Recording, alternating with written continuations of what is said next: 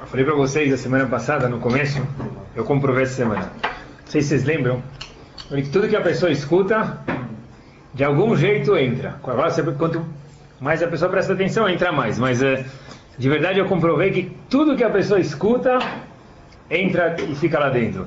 Até contei para vocês um exemplo que eu vi a semana passada, faz duas.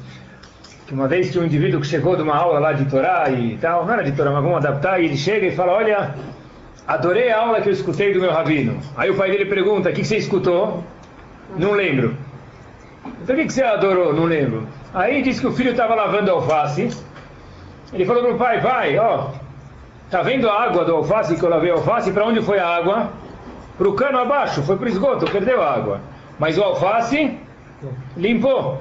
Então a mesma coisa acontece com Torá. A Torá, na verdade, ela passa no ouvido, mesmo que ela saia para o outro, ela purifica no meio do caminho a alface, que é o cérebro da pessoa.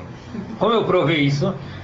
Estava na Shivá e veio uma pessoa Shabbat lá, e depois ele foi embora, na semana seguinte, um rabino me conta, fala, sabe, eu fui falar, vamos chamar ele de Reuven, fui falar com o Reuven, e perguntei para ele, olha, você não é nem de São Paulo, e hoje tem uma família, teus filhos estudam é, numa escola religiosa, a esposa cobre a cabeça, daí por diante, como que aconteceu essa transformação? Ele falou, olha, eu vou contar para você. Sabe você, Rabino, não para mim, para um outro Rabino, uma vez eu fui na Yeshiva, onde eu dou aula hoje, só que antes era em Itapecerica da Serra, visitar como solteiro. E estava lá passeando o Shabbat, tinha uma aula. Então, você perguntou para mim por que, para esse moço, né, quem chamou de Reuven, por que você, Reuven, não vem escutar um shiur? Você não participa de um shiur? Ele falou, tá bom, e foi.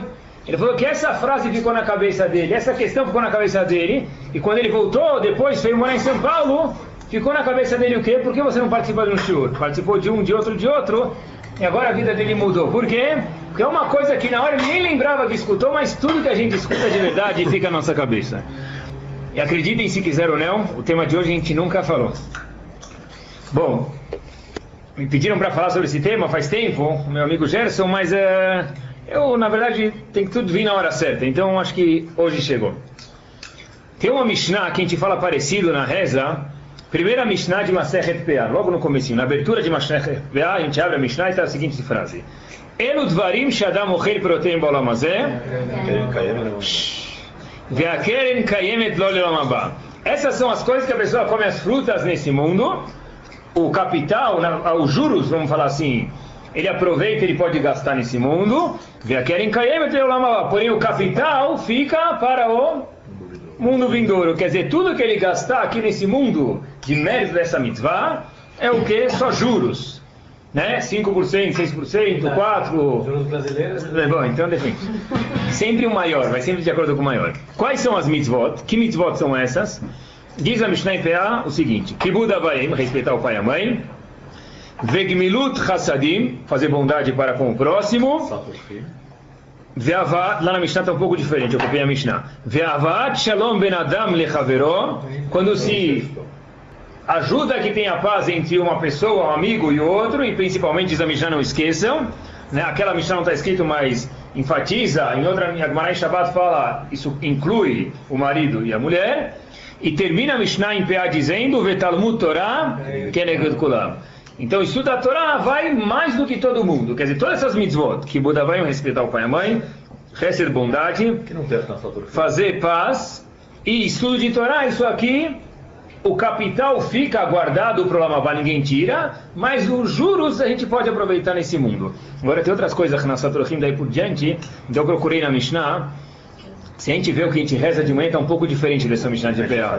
Os comentaristas falam que essas daqui também incluem as outras. Tá? Tem um, um comentarista chamado Tosfot Yom Tov e um outro chamado Menachet Shlomo, ele fala que isso aqui engloba as outras coisas. Mas são essas, que Budavaim daí por diante. É, por isso que eles falam. Tá? Mas, anyways, queria falar sobre uma delas hoje. A gente falou que Budavaim, Chesed, paz e Talmud Torah, que é o maior. É claro que a gente vai falar Talmud Torah, porque é o que a gente está fazendo, mas dentro disso uma específica, o que a gente mencionou agora. Qual que é?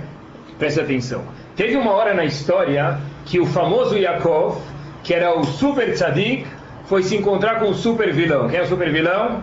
Irmão gêmeo dele, Esav. De repente a Torá fala no começo de Parashat Vaishlach, Vayar Yaakov Meod. Yaakov ficou com muito medo, não medo, mas muito medo. Quer dizer, para uma, amém. Para uma criança ficar com medo, ainda vai. Para um grande ficar com medo, menos. Para um grande demonstrar medo, ainda menos. Para Yaakov ficar com medo, ainda menos. O Passuk diz, Vaiar Yaakov meu. Começo de Parashat Vaishlach, Yaakov ficou com muito medo. Por que ele ficou com muito medo? O que aconteceu? Medo do quê? Do que Yaakov tinha medo? O Rashi fala, talvez está com medo de um pecado como ele falou, mas tem outra explicação. O Reskuni e o Dad Zekerim são dois comentaristas que falam outra explicação. A gente já entra nelas daqui um segundo. E, já que a gente está falando de Jacob e Esav, eu já respondo essa pergunta daqui a pouquinho, mas perguntam qual que é o mérito dos descendentes de Esav, os romanos, e parece que... Qual, de, qual o mérito deles? Que tem, vamos ver, tem a ver com que Buda vem. Todo o mérito que existe, assim diz o que ela falou para a gente, disse para a gente o Rosh Shivaditel, Rav Gifter, que todo o mérito que os descendentes de Esav têm, todo o mérito que eles têm, todo uh, eh, o sucesso que eles têm, é, é, proveniente de uma mitzvah. Isso não é de Ismael?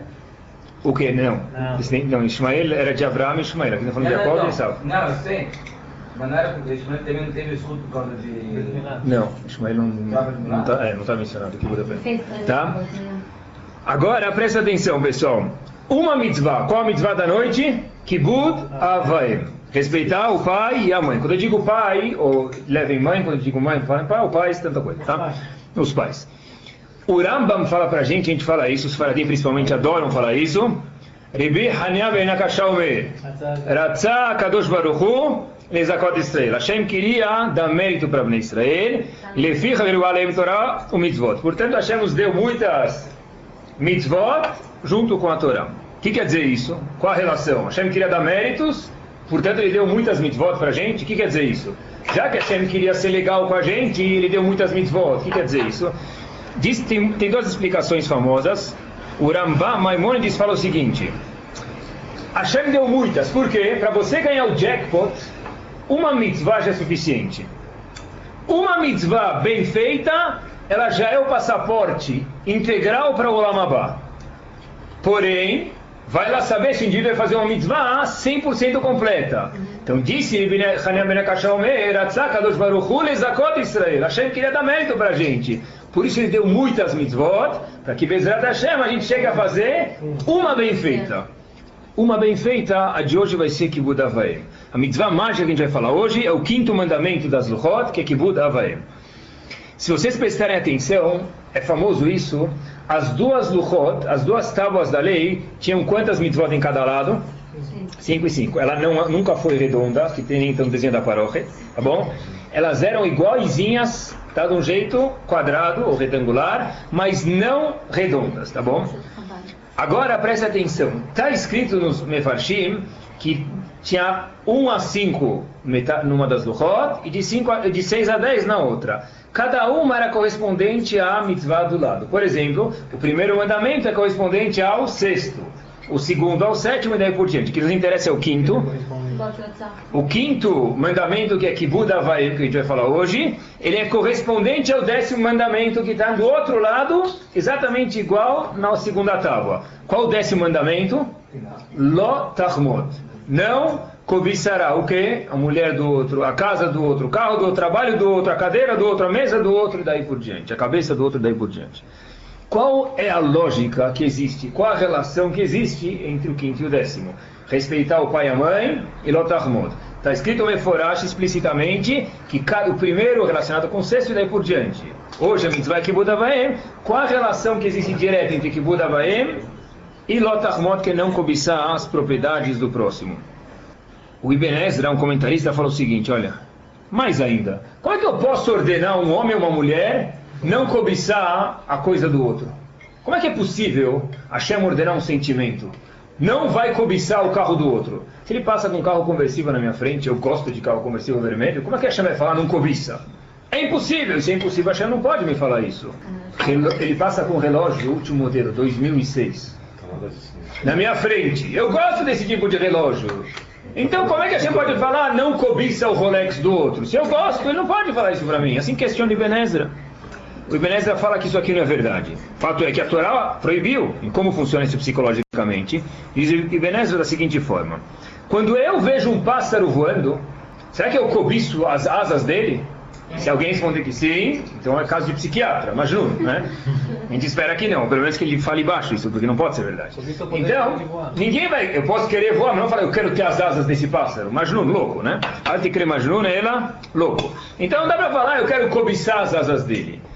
O Ibn Ezra, o que quer dizer? Por que você não cobiça as asas da águia? Porque ele fala, tudo que não dá para me relacionar com isso, eu nunca vou querer cobiçar as asas da águia, porque eu nunca vou chegar lá. Essa é a mitzvah de Lotachmod. Essa é a mitzvah de não cobiçar. Como Hashem proíbe a gente, deve ser que é possível, como é possível. Uma vez que a gente compreende que X, Y e Z, que é do meu amigo, não me pertence, e eu não tenho nenhuma shaykhut, não tenho nenhuma não tenho uma conexão com isso, vai ser que nem a asa da águia. E portanto, o Rolex do meu amigo, a casa do meu amigo, a esposa do meu amigo, contente por ele, mas isso não tem nada a ver comigo, portanto eu nunca vou chegar a cobiçar, e por isso que esse é um dos dez mandamentos, e presta atenção, para ser um dos dez mandamentos tem que ser o fundamento de toda a Torá, tem que ser a base de toda a Torá. E é claro que as emoções da pessoa acabam seguindo o intelecto. Se a pessoa consegue entender que, que é o do o que é da outra pessoa, não tem nada a ver com ele, então ele, claro que ele vai chegar a não cobiçar, e por isso que a Torá proíbe lotarmot. Uma pessoa que de verdade tem emuná em Hashem, precisa de emuná isso aqui também, ele sabe, olha, isso aqui é dele, isso aqui não me pertence. É que nem a asa do pássaro, então não tem nada a ver comigo, eu não vou chegar a cobiçar. Para uma pessoa, pessoal, cobiçar as coisas do outro, e tem pessoas que têm essa doença, infelizmente, e todo mundo tem um pouquinho, pessoas mais ou menos, mas a, a cobiça, esse lotachmod, homed, cobiçar, querer o do outro, isso provém tem pessoas que têm muito, infelizmente não tem nada ao mesmo tempo. Porque tudo, sempre, o celular que ele comprou hoje no shopping em Genópolis, amanhã vai sair um melhor e mais barato. Ele está desatualizado agora, razito. Né? A cobiça não precisa ser necessariamente de outra pessoa.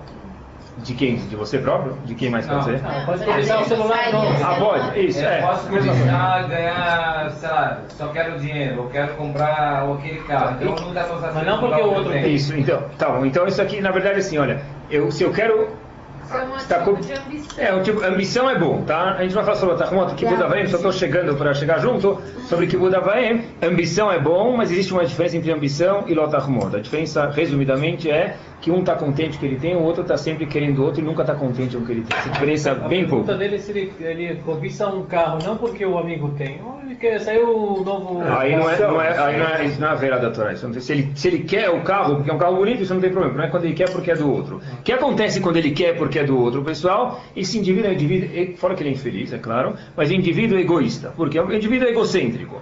Em vez de ele falar, puxa, olha, Hashem distribuiu os bens conforme ele achou, e Hashem tem razões para isso com certeza. Não, o carro dele deve ser que caiu no endereço errado. Aquele cheque voltou, mas voltou para a conta dele, ele vai voltar para quem? Para minha. Então, Hazito, o que acontece? Ele está sempre falando, tudo devia vir para mim. Tem o Deus, e tem o Melech Malachem Malachim. Melech Malachem Malachim sou eu. E tem o Deus lá em cima, né? Porque tudo tem que vir para mim.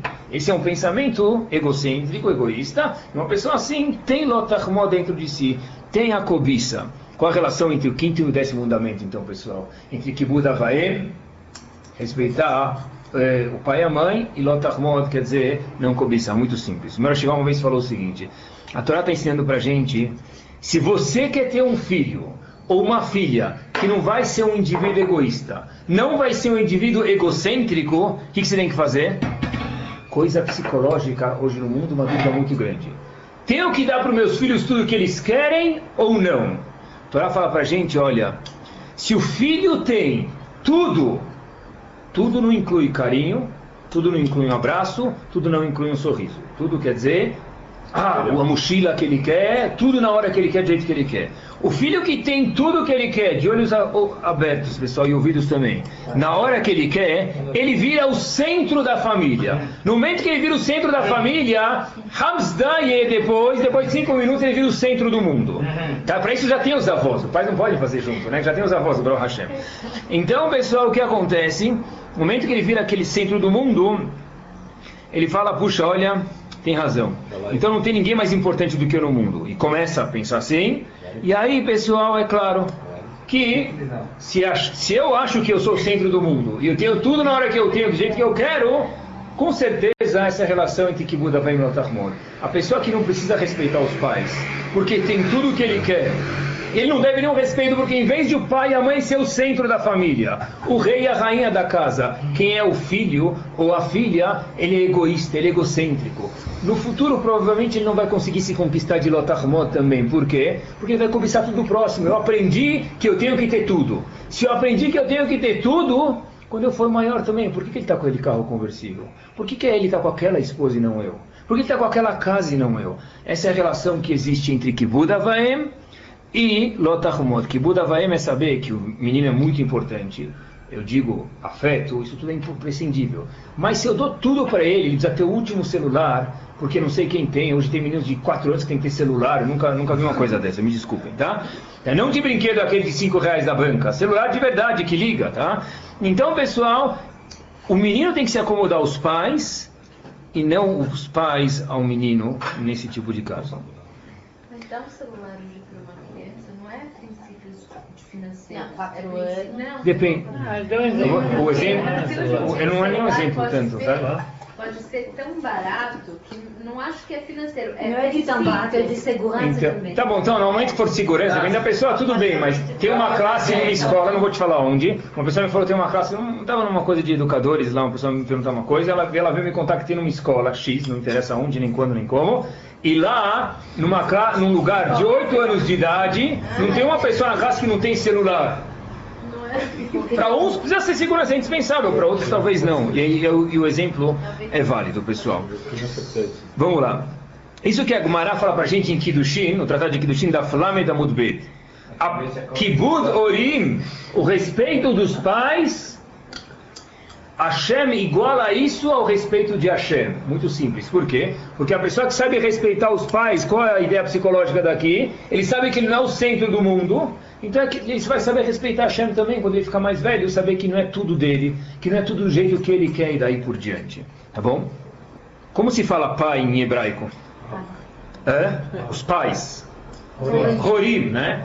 Uma vez eu vi no livro de Hinur da Artscroll, no comecinho da introdução, já faz um ano atrás, a palavra Horim e Morim é a mesma coisa. Horim são pais, Morim são professores. Os melhores professores dos filhos são quem? Os pais. Horim são pais, Morim são professores. Os melhores professores dos, dos filhos são os pais. Leoró também instruir, muito bem. Tá bom? Quando os pais Então, sabem educar. é, sempre. Quando eles não sabem educar, infelizmente o filho vai ser mal educado. Tá bom? Quando alguém fala pro filho, você é um mal educado, muito provavelmente ele está querendo se culpar, né? Tá bom? Então, isso, pessoal, talvez venha responder pra gente uma coisa surpreendente, que eu não entendi até este shiur, mas eu entendi. Teve uma vez um caso que parou na minha mão, e o caso foi o seguinte, não, eu não Felizmente não posso falar o nome da pessoa porque não seria mais do que Lachonará e não é isso que a gente quer fazer aqui. Mas tem um senhor, vamos mudar de bem para Shimon, vocês já sabem que é tudo menos Shimon, né? Ele é uma pessoa, hoje em dia, Baruch Hashem, muito, muito, e mais um muito maiúsculo bem sucedido em na matéria do que ele trabalha, do que ele faz. Muito bem sucedido, tá? Ele tem, ideia, centenas de empregados, diretos, fora indiretos que ele tem, tá bom? E aí, ele falou uma vez o seguinte: eu consigo controlar todos os meus empregados, eu acordo, eu durmo, eu faço, eu sei o que eles estão fazendo, os investimentos, daí por diante. Tudo o que eu faço na minha empresa, seja de tecido ou do que for, tá bom? Vocês já sabem que não é tecido também. Então, ele, ele consegue controlar tudo. Só que ele falou o seguinte: olha, tem um problema, Rabino. O quê? Eu tenho um filho de 14 anos que eu não consigo controlar. Eu repito, esse homem, eu não posso falar o nome, mas eu conheço ele, ele controla da hora que o empregado chega na empresa até a hora que ele sai, a hora que ele almoça, e são centenas de empregados. Mas a própria pessoa veio e falou: Eu não consigo controlar o meu filho de 14 anos. 18, tá bom. 14 anos. Quase tirou as fraldas agora, vai? Não tem 18, 17, 14 anos. Eu não consigo falar para ele o que fazer. Então, é claro que a gente está falando de Kibbutz Avaim, eu vou pausar por 5 minutos ou um pouco menos para explicar algumas leis que eu pesquisei bastante, muito, que quer dizer Kibud Havayim? O que quer dizer que o pai tem que respeitar o filho para que ele saiba que ele não é o centro da família? Não é- o filho tem que respeitar o pai. Desculpa, o filho tem que respeitar o pai. Eu repito, pessoal, não em Deus me livre em afeto. O filho sempre precisa um abraço, um aperto, um passeio e comer uma pizza com o pai. Isso eu não estou falando. Eu estou falando de dar o, todo o material que eles querem do jeito que eles querem na hora que eles querem. Algumas alahot de Havayim, isso aparece no Shulchan Aruch nos Achronim, eu pesquisei bastante. O filho ou a filha tem que levantar para os pais no momento que eles entram no mesmo recinto, até que ele fique parado ou sente. Por exemplo, se a mulher está no Israt Nashim e o pai está passando na sinagoga, não precisa levantar porque é chamado outro recinto na Laha, assim dizem. Porém, o filho tem que levantar para o pai, o filho ou filha, pai e mãe, mesma coisa. Vamos chamar filho para o a pai. não Não. Mas o filho precisa levantar para o pai. Quando eu falo filho para o pai, é filho para o pai, para a mãe, tudo igual, tá bom? Então o filho precisa levantar para o pai quando ele, até que ele fique parado num certo lugar ou ele sente. Mesmo que eu esteja no meio da tefilá, estou no meio da tefilá e meu pai passa, estou falando com Hashem. Hashem mandou você levantar para o teu pai, levanta. Tá? O Pitrei Tshuva pergunta, é um, um- no Shulchan Aruch tem um comentarista chamado Pitrei Tshuva, ele faz a seguinte pergunta, questão. Um filho que está estudando Torá, não está nos Estados Unidos, está aqui no Brasil, e ele estuda e Talmud Torá, que é lá maior mitzvah do mundo é Talmud Torá, o que a gente está fazendo agora. De repente o pai passa, claro que precisa levantar. Mas pergunta Pitrei Tshuva, será que ele precisa interromper o estudo dele para visitar o pai? Porque visitar o pai, ou respeitar o pai e a mãe, dar uma atenção, é uma mitzvah. Talmud Torah é maior mitzvah, muito maior do que Buda Vaim. Diz o Pitrei Tshuva, o filho tem a obrigação de parar de estudar para visitar os pais. Tão grande é a mitzvah de Kibbud Avaim. Porque a Gemara falou em Kiddushim, como antes mencionado, que o Kibbud Avaim é igual ao Kibbud de Hashem, igual respeito a Hashem. Só vocês terem uma ideia de que quer dizer isso, nada mais, nada menos, quem sabe a preciosidade do tempo, como Rav Chaim Kanievski. Rav Chaim Kanievski, que ainda existe e vive hoje, ele acaba o Shulchan Aruch, Shulchan Aruch, uma vez, o, o, o Shas, o Talmud inteiro, o Humash, uma vez por ano, tudo isso. Ele é muito mais do que eu falei para vocês. Ele visitava a mãe dele durante todo o dia. Todo o dia, não tinha, desculpa, todos os dias, não tinha um dia que ele não foi visitar a mãe dele. Um dia ele não pôde ir, a mãe dele perguntou por ele, por que, que você não veio, meu filho? Ele nunca mais na vida dele ficou um dia sem visitar a mãe dele. Uma pessoa que cinco minutos quer dizer acabar dez folhas do Talmud. Um dia ele falou, olha, eu preciso abrir mão desse tempo para visitar minha mãe. Alahá Lemassa, estou falando para vocês. Outra alahá, o filho não pode sentar na cadeira dos pais, a não ser que os pais liberem. Se eu tenho uma cadeira especial na sala de jantar, ou no meu escritório, meu filho ou minha filha não podem sentar lá, seja eu pai ou mãe. Tá? Eu nunca vou esquecer, às vezes meu Roshivá viajava e tinha um outro rabino que dava shiur. Então a mesa, a cadeira do meu Roshivá era na cabeceira. Quando o outro rabino vinha dar shiur, aquela cadeira ficava vazio, vazia do lado da cadeira dele, o rabino dava shiur. Por quê? Porque não pode sentar na cadeira do Roshivá. Que Budavaí não pode sentar na cadeira do pai ou da mãe também. Aqui tem uma coisa um pouco mais difícil, mas ela ninguém discute. Discutir com os pais. Difícil, pessoal, mas ela que não pode discutir. Com certeza, se os pais estão no momento lá. Se não estão, é discussão. Mas se os pais estão presentes aqui agora, eu não posso falar, sabe? Eu acho que o Corinthians é melhor do que o Palmeiras. E pior ainda, se um filho trabalha com o pai, tem que perguntar para um Rafa como proceder.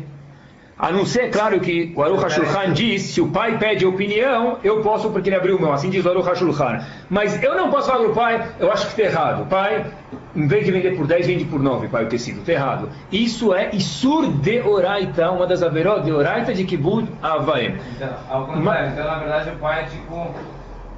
Ele tem o filho não como sócio, ele tem o filho como nada, porque o filho não pode nem, nem se. O filho tem que saber que o pai é o boss e ele é secundário.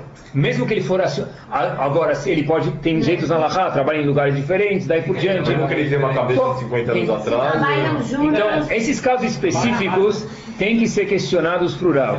Porque é um caso específico. É Setores. Bom, então tem que perguntar, tem que falar para o teu pai, olha, se eu posso dar minha opinião quando eu quiser? Se ele falar que sim, sim, se não, não. Que Buda vai, não tem que discutir, pessoal. Mais uma coisa, eu procurei bastante. Simples. Sim, Se o, se o pai e o filho abrem um negócio. sim. Olha isso. Não, não, está. Só que o filho, a maioria, continua sendo. Sim, não? sim. Que Buda é. vai, a ação dele é maior. Não, não, Sim. mas porque aqui não é, porque aqui não é que Buda vai, né? aqui você não está como pai e filho, você está como sócio. Não, mas não pode. Ele ainda deixa, não deixa de ser o pai da Mesmo pessoa. como um chutado que não é Ele família. falou pai. Não, pai é pai. Mesmo um chutado que Sim, não é família. sim, sim. Tá? Mas mais particularidades tem que perguntar especificamente. Outra lahá importante, eu já volto para o shiur eh, que a gente estava indo, mas é importante, não dá falar de que Buda vai sem saber as leis para aplicar. Depois vocês escutem de novo, mas é proibido o meu pai chamar Avram, por exemplo, não é o caso. Eu não posso falar para ele, Avram, vem aqui. Não pode. Não pode chamar nem o pai nem a mãe pelo nome. É, Alan? Ou, tá bom, o sarau, o que for. Assim, viu? Meu filho eu posso, mas eu não posso Ao chamar. lado do pai. Ouvimos? Então vamos ver. Agora, como que se chama quando necessário? Eu vou lá preencher a RG. Qual é o nome do seu pai? Se eu preciso escrever, não precisa, não precisa disso. Só escrever o nome. Porém, eu vou falar, o nome do meu pai é Senhor Edmond. Eu não posso falar sem o título senhor, ou doutor, ou mister, ou o que for. Ou senhora para minha mãe. A pessoa que faz isso sem o senhor ou sem a senhora, quando vai no- lá no tabelião para preencher uma coisa no trabalho, parece que fez um insur de oraita de falta de kibbutz vai, De pessoal. novo, ele não está aqui, o pai. O pai não está aqui. Eu Perguntam o senhor, tá bom? isso, senhor, doutor, rabino, o que for, tá bom? O Sdei Hemed diz, é um dos poskim, que isso é um Isur de Oraita. Se eu falhar na palavra senhor, daí por diante, é Isur de Oraita. Eu vou no banco. Qual é o nome do pai do senhor para colocar no cheque, né? Senhor, daí por diante, tá bom? Se É, faleceu. se não me engano, não lembro. Talvez não tenha problema, mas eu não me lembro, tá? Não vou falar porque eu não lembro. Os Ashkenazim mas tem um problema maior. Quando sobe na Torá, é Reuven ben Shimon. Tem que falar Reuven ben Reb Shimon. Reb quer dizer mister, senhor. Não pode falar Reuven ben Shimon. Eu, quando vou subir na Torá, se eu sou Ashkenazi, eu vou uma sinagoga Ashkenazi, eu tenho que falar Binyamin ben Reb, que é senhor, Chaim, que é o nome do meu pai. Eu não posso falar o nome direto dele. Binyamin ben Chaim é proibido. O Rav Moshe Feinstein fala que só escrever não tem problema, não precisa colocar o título. Mas Ah, quando eu falo, eu interpretação. preciso. Tá bom? Então isso aqui, na verdade, foi um apanhado bem resumido, eu pesquisei bastante, mas das alahot, que são importantíssimas de Kibbutz, Avaem, e sobre isso parece que eu falei para vocês, eu tentei pegar as coisas que são impertinentes ao dia a dia, ninguém discute. A mãe também. Pa- quando eu falei filho é filho e filha, pai e mãe é a mesma coisa. Tá bom. Birkei Yosef até fala, por exemplo, se, um, se os pais estragam uma coisa do filho, vamos dizer que o pai vai visitar, o filho acabou de casar e sem querer o pai quebra o vaso. A nora pode falar, tá bom? Mas o pai, o filho pro pai, tá escrito que é assura ele falar pro, pro, pro pai dele, falar, você quebrou meu vaso. E sogro, não sei. Tá bom? Gente, sogro. Tem, tem uma certa respeito, tá? Quando passa o gente, mas não é igual. Tá bom? Beleza. Em todo caso, pessoal. Tá bom. Só se o pai não é Shomer Torah Mitzvot? É, não, não é assim, não é assim, não é simples, não. Tá? Ah, não é de Dovar da não, casa que eu tô não, falando. não, não é, não é. Cada caso é um caso. a Não, não. Aí. Se, ah, se, se teu pai falar, ah, pensei que você falou outra coisa. Se teu pai fala pra você, vai, vai, vem, não tem problema, sobe de elevador no Shabat, isso não, tá bom? Agora, um outro exemplo que vocês perguntaram pra mim, eu anotei, o Taz pergunta o seguinte: vamos dizer que um pai, os Faradim tem o, o avô e o neto com o mesmo nome, né? Então eu posso chamar o meu filho com o nome do meu pai na frente dele? Então presta atenção, se o pai chama Reuven, ou por exemplo, pessoal, é proibido que eu chame o meu filho de Reuven na frente do meu pai. Eu posso falar para ele Rubi, Rebi, Rub, Riri, alguma coisa que não é exatamente igual. Eu não posso chamar o meu filho na frente do meu pai, porque meu pai pode achar que eu estou me referindo a ele exatamente com o mesmo nome. Se um tiver apelido diferente e eu chamar apelido, pode. Caso contrário, não. Tá bom? Bom, em todo caso, pessoal, esse é um apanhado bem breve das alahot, que são importantes que se cuide, e quem não pegou, que escute de novo, porque é importante isso aqui, tá bom? São alahot de Oraita, um dos cinco, do quinto mandamento. Se meu Fala. pai chama, vamos dizer, um nome, só que ele tem apelido. Então você pode chamar teu pai, vamos dizer que ele chama eh, Edmond, você pode chamar ele de Ed e ter o filho de Edmond, isso não tem problema. Mas Sim, o mesmo chamo- nome, não. Sim, ele Tá bom? Você pode registrar ele com o mesmo nome, é claro, mas chamar ele na frente do teu pai, não, porque teu pai pode achar que você está chamando a ele. Você pode falar? Não vai achar porque ele Você pode Mas não pode. Você pode dirigir ao teu pai com apelido? Não, não pode falar o nome do pai nem apelido, tem que falar assim, Não, você, vou te falar. assim, tá bom? Vamos lá, anyways. Então a gente volta, pessoal, à parte aqui filosófica da coisa, não desprezando a que a gente falou. No- O problema é o seguinte, pessoal, que a nossa sociedade hoje em dia, principalmente se a gente morasse nos Estados Unidos, mas aqui também, ela é completamente democrática, né? Independência ou morte. Eu faço o que eu quiser, do jeito que eu quiser, na hora que eu quiser. A Torá não é bem assim, tá bom? O que acontece, pessoal, é o seguinte, olha, a gente precisa ter igualdade. Hoje em dia se fala disso, igualdade, pais e filhos, homens e mulheres, todo mundo tem que ser igual, né? mulher tem que poder fazer o homem o que o homem faz, homem e mulher, sem chegar nas, nas consequências que infelizmente traz, né? Ah. Sem discriminação, né? O cara entra na frente do elevador, é proibido discriminar qualquer pessoa, independente de raça, sexo, cor, né? A não ser que porte doença, e por diante, né? Só que a Torá fala, olha, é, não tem que discriminar, mas o filho não é igual ao pai. O filho não é igual ao pai, o elefante não é igual ao macaco, a coca não é igual à fanta, o filho não é igual ao pai. Ah, é, mas espera aí, Rabino. Então, na minha casa agora vai ter que bater continência. Quando o pai entra, Coronel Fusto entrou, levantem, né? né? Madame Sarah entrou, todo mundo levanta, pegue o, o- como fala, o uniforme. Claro que não, né, pessoal? Então, aparece isso na Laha. Será que o pai e a mãe tem que ser um coronel, um quartel militar na casa deles? Ou não? Qual que tem que ser o balanço? Diz para a gente o Shulchan Aruch, Shulchan Aruch responde essa pergunta. Yoredea Reshmem Alacha Yutet. Asur le Adam lachbid olor banav. É proibido a pessoa apertar os filhos demais. Pulando algumas palavras. Ela imchol ve'aliv enav mem. A pessoa tem que fechar os olhos, os olhos. Se meu filho levantou, ótimo. Se não levantou, não tem problema. Então parece daqui que o pai tem que ser Mutarim lachem, mutarim lachem, mutarim lachem, liberou geral. Porém, diz o Razonish, não é assim. O Razonish comenta sobre o Shulchan Aruch e fala o seguinte. Os pais podem liberar um pouco, mas diz o Razonish, é errado os pais liberarem completamente. Tem coisas que os pais têm que manter, isso não é errado.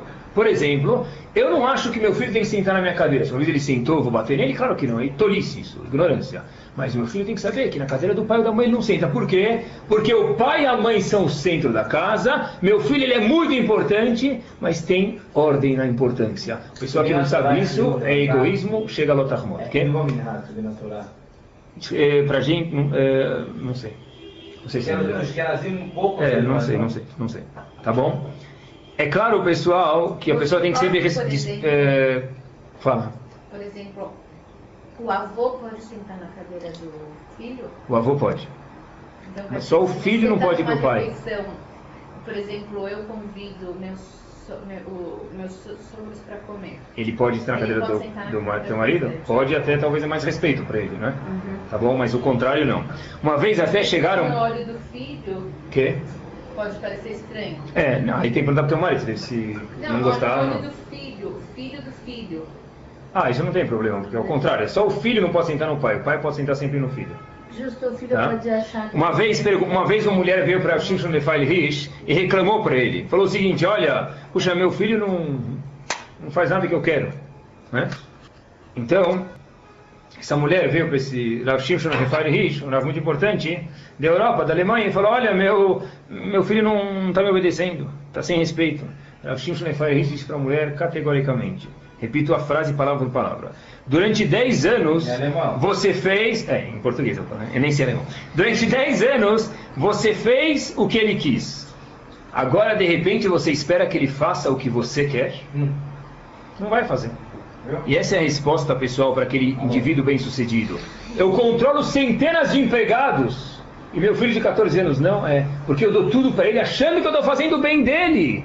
Com certeza nenhum pai quer o mal do filho. Mas se teu filho uma vez não tiver o joguinho na hora que ele quiser, não tem problema. Ele tem que saber que o centro da casa, não em afeição, em coisas materiais, daí por diante não é ele. Não é sempre que ele vai precisar ir na hora que ele quiser, na festa que ele quiser, do jeito que ele quiser. O pai tem que impor limites às vezes. E a mãe também.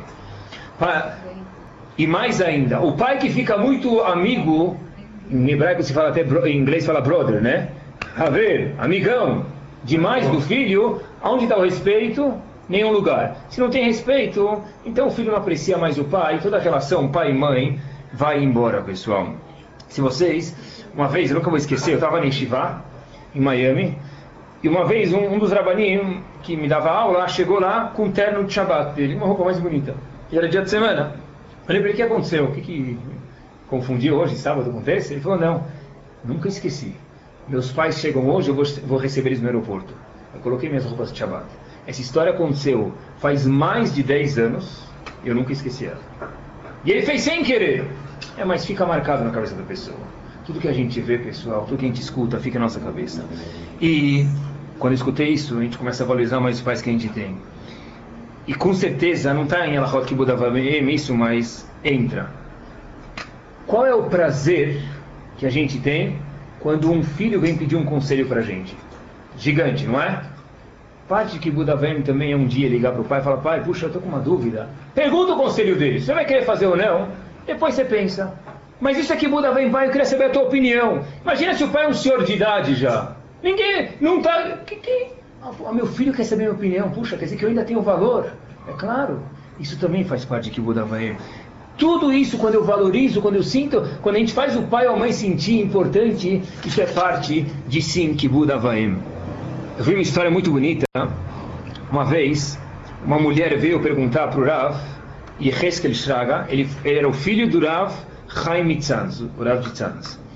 Veio perguntar para Yeheskel Shraga, olha, eu posso me casar de novo? Por quê? Olha, meu marido morreu e eu quero casar de novo, então... Né? Tem provas? Não, não tem. Então, é um problema muito grande chamado aguná, de acordo com a Allah, é uma coisa muito grave se a mulher casa de novo, se o marido não morreu. Então ele falou, deixa eu pensar um pouquinho. Rav Chaim o Shraga, filho do Rav falou, deixa eu perguntar para meu pai, o grande Rav Mitzanz. Ele foi lá, no dia seguinte ele foi lá conversar com o pai, só que ele chega no escritório do pai e pede para o shamash dele, isso é Shraga, me dá um Shulchan Aruch Yoredea.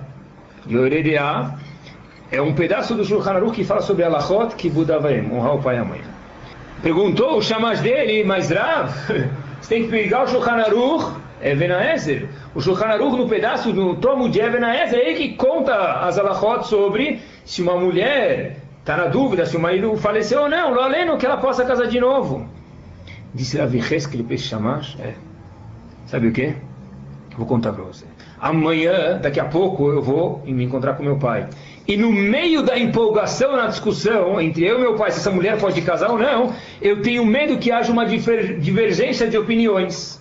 E eu venha falar alguma coisa fora do lugar e faltar respeito para o meu pai. Então agora eu quero revisar as alachot do para ter certeza que não vou discutir com ele. Isso é que Buda vai. Esse é o quinto mandamento da Torá.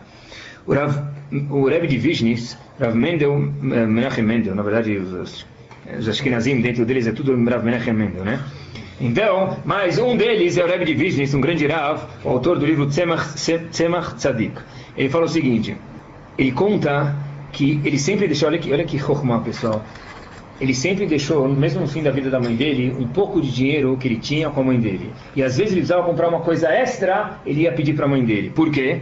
Cada vez a mãe dele se sentia útil. Fala, puxa, meu filho precisa vir até aqui, pegar algum dinheiro para mim decidir se ele vai comprar alguma coisa ou outra.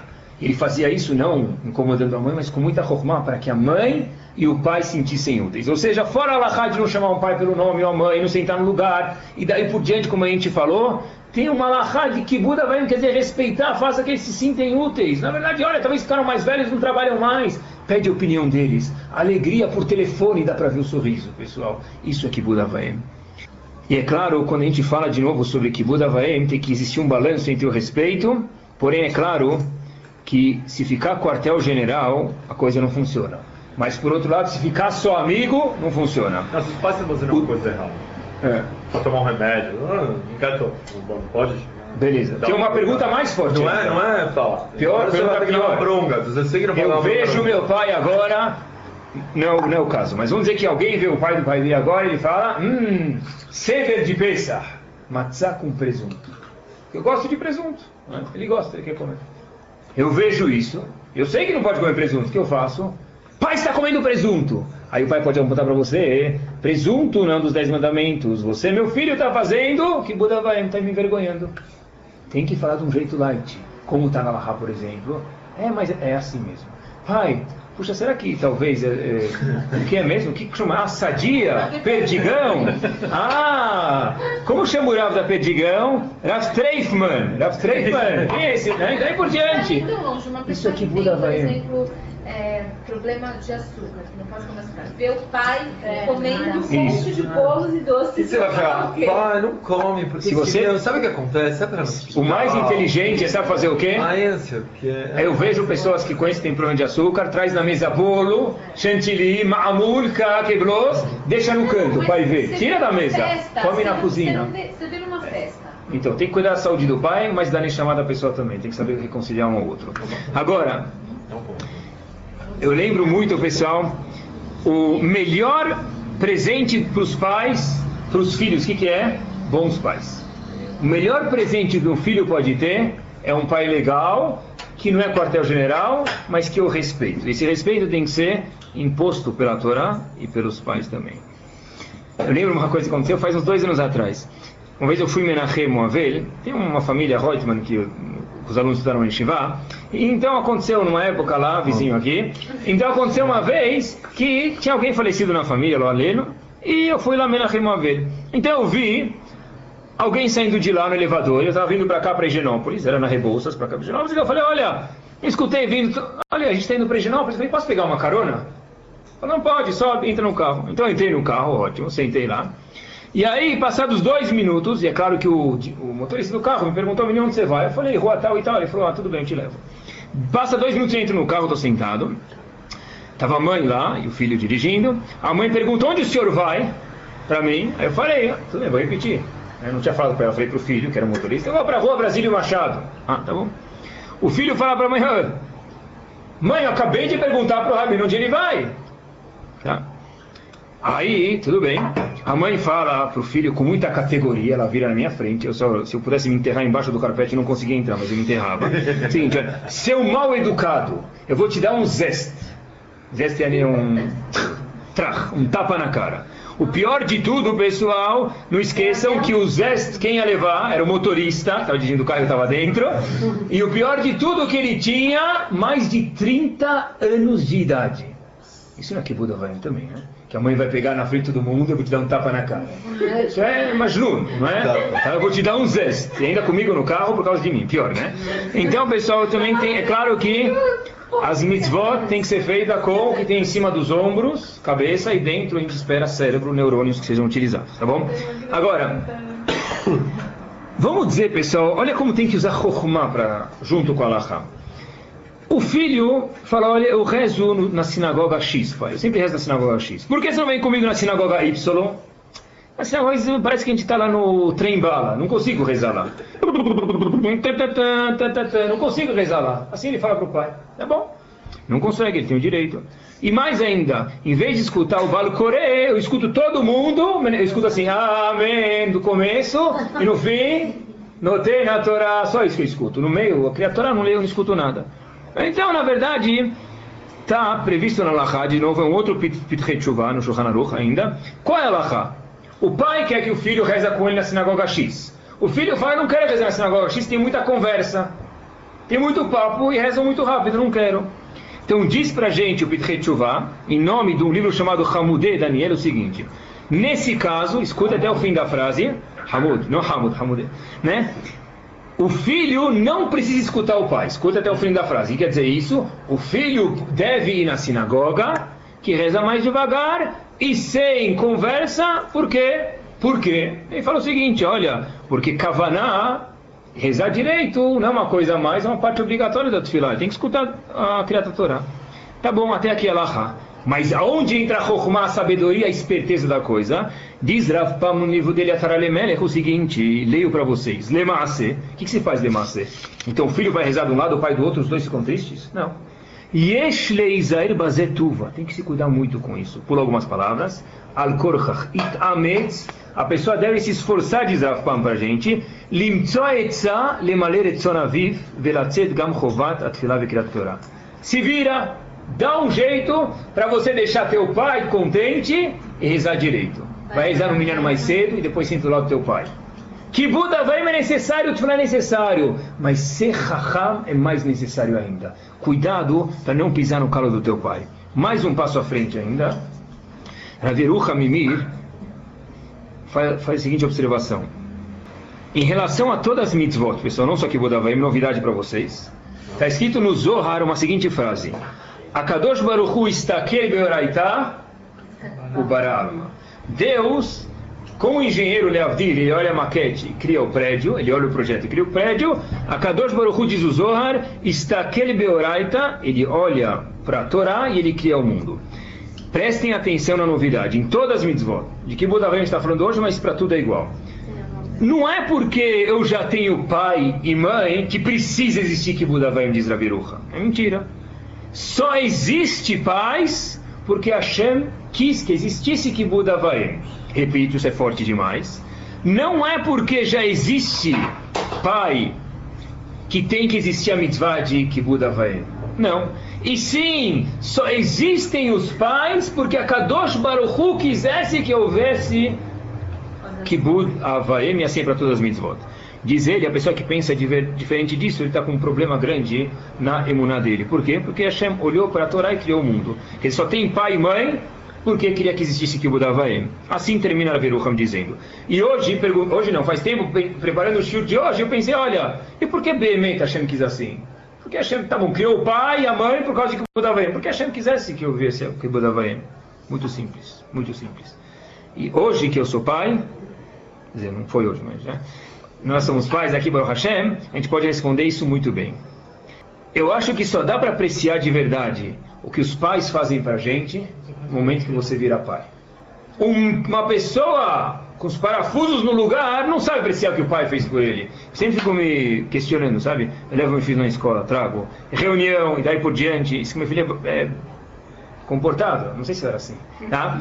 E aí liga pra mãe, teu filho foi suspenso, talvez era meu caso, e ele saiu da classe, quantas reuniões, quantas quebra-galhos, quantas vezes foi no médico, quantas vezes trouxe do médico, quantas vezes sem dormir, férias, qual o mínimo que a gente deve de que Buda vai, pessoal?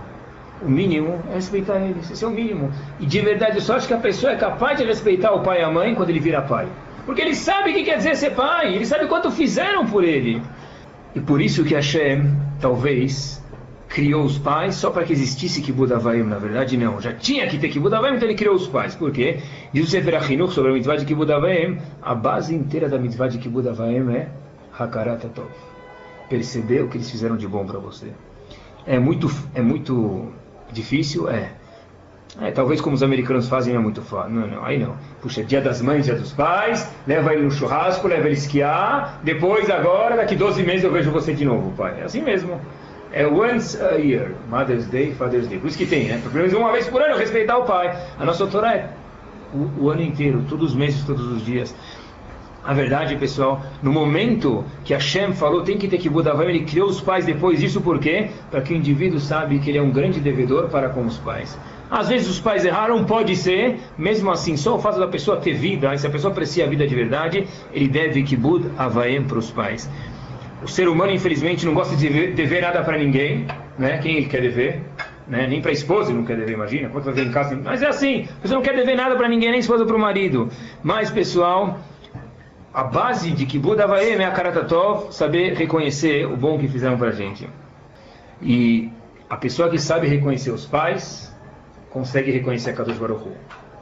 A pessoa que não consegue reconhecer a Karatatov, gratidão pelo que os pais fizeram, hoje é assim, amanhã é o Hashem. Por quê? Porque os pais que são uma coisa concreta, palpável, eu não consigo agradecer, reconhecer, mandar um cartão, uma flor, um Shabbat Shalom? Nunca! Como que eu vou reconhecer a Kadosh Baruch Hu que eu nem vejo, nem enxergo? Impossível. O veículo de Akaratatov para Kadosh Baruch Hu tem que começar obrigatoriamente com a mitzvah de Kibbud Avaim. Só um segundo, deixa eu colocar um ponto, e, por favor. História é forte, mas não dá para pular ela, pessoal. Não sei se aconteceu, mas a mensagem é muito, muito verdadeira. Uma vez um senhor de idade foi morar. Ah, precisa. O sogro, o sogro precisa morar comigo? Não sei, não estou falando isso, mas aconteceu o seguinte: um senhor de idade foi morar com o filho, os netos e a nora. Esse senhor de idade já, como a gente falou, de idade, então era velho, ele tinha as mãos trêmulas, a visão já estava meia falha desse avô, ele estava com os passos assim meio, sabe, que vai que não vai, meio vacilante, e aí? E cada vez que ele vinha comer, Razito, tremia um pouco, então caía um pouco de chunto no chão, um pouco de hamara no chão, caía um pouco, sujava um pouco o chão, assim era. Então, os, o filho e a nora, cansado, o que, que falou? Olha, sabe o que? Vamos ter uma solução. Vamos colocar o nosso pai, o sogro, para comer na cozinha. Aí não tem problema, assim. Então colocaram ele no canto da cozinha para comer. E ele comia numa tigela de madeira no canto da cozinha, porque aí não vai quebrar. Quantos pratos de vidro já quebraram? Tigela de madeira não quebra. Eles olhavam assim, mas tá melhor assim, ele não suja, vai sentir com menos vergonha, um milhão de justificativas quando a gente quer fazer a coisa errada, não é? Tudo bem. De repente, tinha, eles tinham um filho de 8 anos de idade. De repente, esse filho com 8 anos de idade pegou um dia um pedaço de madeira e começou a cavar. Os pais perguntam: o que, que é isso? É, para assustar mesmo, para arrepiar. O que você está fazendo, meu filho? Ah, o que, que você está fazendo? Eu estou fazendo uma tigela de madeira para vocês comerem quando eu crescer. Repito, eu estou fazendo uma tigela de madeira para vocês comerem quando eu crescer. O silêncio foi mais barulhento do que tudo.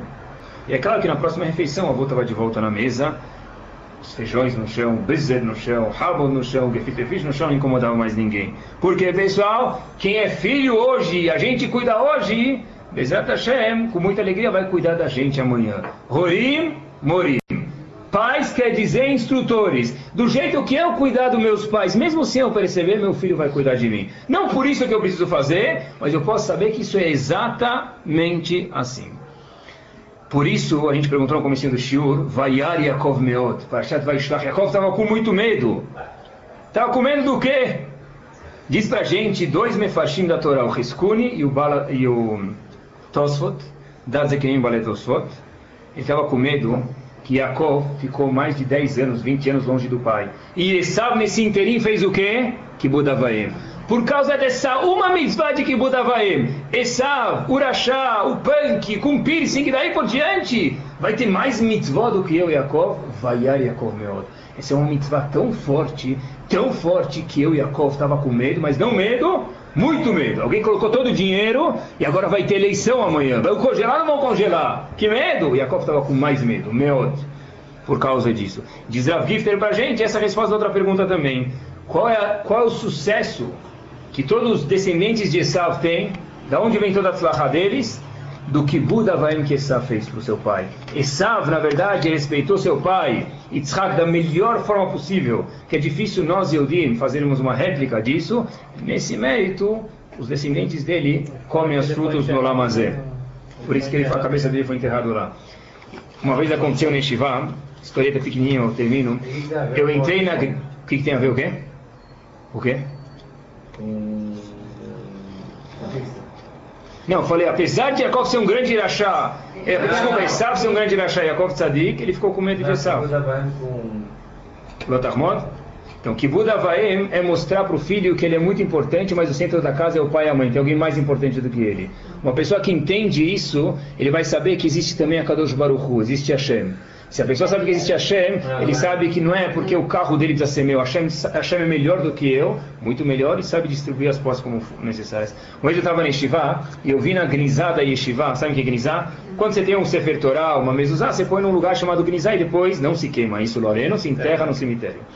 Eu vi uma carta do pai de um aluno de Porto Alegre na Gnizá. Então eu falei para meu aluno, olha, isso aqui, ele tinha acabado de chegar na Yeshiva, eu falei para ele, olha, isso aqui chama Gnizá, meu querido, e aqui você não põe, sabe, lixo, tudo tem a cesta de lixo, porque isso aqui a gente põe um pedaço de Sefer Torah que estragou, usar um livro. Ele falou, eu sei, Rabino, que isso é Gnizá. Falei, ah, ah, falei, a tua mãe escreveu um? Ele falou, não. Falei, então por que você colocou a carta da tua mãe na Gnizá? Ele falou, porque ela é minha mãe. Uau. Isso para mim foi uma lição de Kibbutz Avayim gigante. Porque ela é minha mãe, a carta dela merece ficar na grisá. Eu falei para ele, desculpa, é verdade. Sua carta merece ficar na grisá aqui, tanto quanto um pedaço de mezuzá. Isso de verdade é Kibbutz Avayim. Que a gente, Bezat Hashem, consiga fazer Kibbutz Avayim, consiga enxergar Kadosh Baruch Hu, viver mais contente com, na verdade, essa parte de Hemdah, de desejar as coisas dos outros, e assim como a gente começou, a Mishnah falou pra gente que através dessa mitzvah vai ter juros altos, não pessoal, não 3%, juros altos no Lamazé, e o Keren ainda fica guardado para o Lamazé.